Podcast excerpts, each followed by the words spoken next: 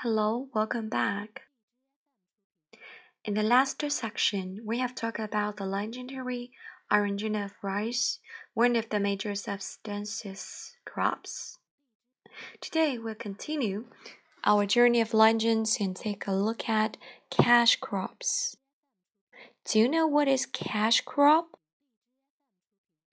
Well, the definitions varies from places to places and from nation to nation Generally, a cash crop is agricultural crop which is grown for sale to return a profit. Okay, let's decide which of the following are cash crops. Yes, right. Obviously, crops in the right column are all subsistence crops, and those in the left column are all cash crops. In this lecture, we'll focus on the origin of the two typical ones in China, namely sericulture and tea. Folklore has it that Lei Zu is the figure that has been given the credit for invention of sericulture. Lei Zu is also known as Xi Ling Shi, a legendary Chinese empress. She was appointed by his by husband, the Yellow Emperor, as the leader in charge of fashioning of the garments. One day, she found silkworms eating the mulberry leaves and spinning cocoons. He collected some cocoons and then sat down for tea. While she was sipping from the cup, he dropped a cocoon in the steaming water the accident. The heat caused the filament to loosen. Lei Zu realized that it could be unwound and turned to thread. She persuaded her husband to give her a grove of mulberry tree so that she could domesticate silkworms, and thus sericulture was born. Apart from discovery of sericulture, Lei Zu was also credited with the invention of the silk reel and the silk loom. Since then, the silk fabric clothes replaced the coarse jute fabric and animal hides. Lei Zu was honored as silkworm mother and the queen of sericulture.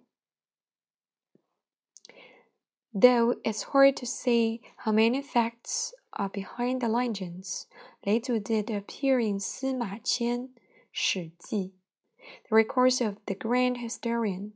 It holds that Xi Ling Shi initiated the sericulture industry in China. Some claim that invention of the sericulture is probably China's greatest contribution to the world. With its soft and smooth silk, China, the mysterious southern country, aroused people's interest and attention worldwide.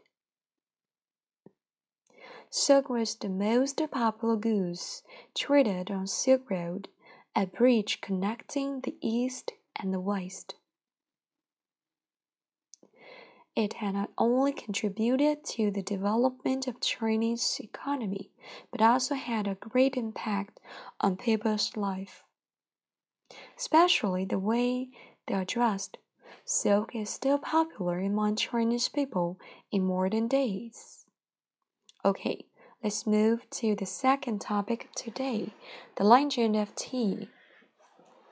Shen Nong one of the legendary ancestors of Chinese nation, not only invented agricultural tools, but also taught people how to grow crops and identify different plants.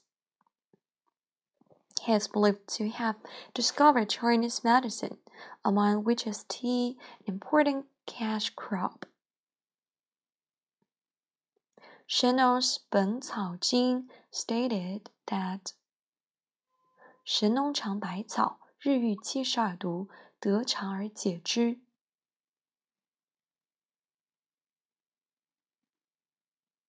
Shen Nong was said to have a transparent stomach. Any food in his mouth, stomach could be cleared so that Shen Nong could tell medicine effects or poisonous elements of the plants. Back then, people were vulnerable to disease due to the raw foods they had. In order to relieve people's suffering, Shen Nong tasted all herbs to see the medical effects. One day, having had some tender leaves of a evergreen with white flowers, Shen Nong found that those leaves kept flowing and cleaned the stomach up and down. It seemed that they were searching for and examining something. He then called the green leaves cha. Later, the character cha evolved into the character cha. It is cha that rescued him each time when he got poisoned. People honor him as Medicine Buddha to commemorate what he had done. Since then, tea got popular and became a common medicine drink among people. Tea became popular as a recreational drink across the nation Tang Dynasty and was endowed with colorful culture. Speaking of tea culture, we cannot afford to miss a figure named Lu Yu. Lu Yu was respected as tea sage for his contribution to Chinese tea culture. Declining the high position offered by the Emperor Tang Taizong, Lu Yu withdrew from the outside world and concentrated on the search of the tea. He finally finished his masterpiece, the classic of tea, Cha Jing, as the Chinese popular saying goes, 宁可三日无盐，不可一日无茶. Which means rather go without salt for three days than without tea for a single day. Tea has become indispensable necessity for many people in daily life. With aromatics in it, tea may help resolve meat and fat and thus promote digestion. In warm climate and summer days, tea can dispel heat and bring on instant cool together with the feeling of relaxation. Different regions favor different variety of tea green, black, oolong. China's most famous tea are most green teas.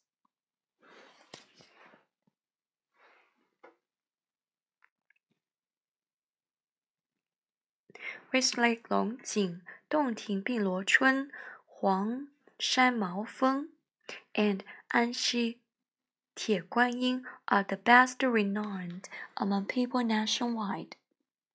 As a matter of fact, each province is blessed with good teas. Like Jiangxi province, which boasts Lushan, Yunwu, and Gougunao. Apart from all this, the intricate formal tea ceremony is really appealing. People are always fascinated by the elegance and refinement revealed in the preparation and presentation of tea. The qualities of inner spiritual content, humidity, restraint, and simplicity are vividly presented in the aesthetic surrounding. Tea can be drunk in small gatherings or in public. Tea houses abound in neighbors and business districts and provide people with locals to meet and chat over a cup of aromatic tea. Well, the origin of agriculture is an everlasting topic. In this unit, we have discussed it from perspective of archaeological discovery and legends. With the progress of science and technology, doubtlessly people will get closer to the answer of it. More accurate scientific explanation will be around the corner. Those legends about it, however, will keep enchanting. and the most favorite subject of conversation among ordinary people. That's all for our lecture today. Thank you.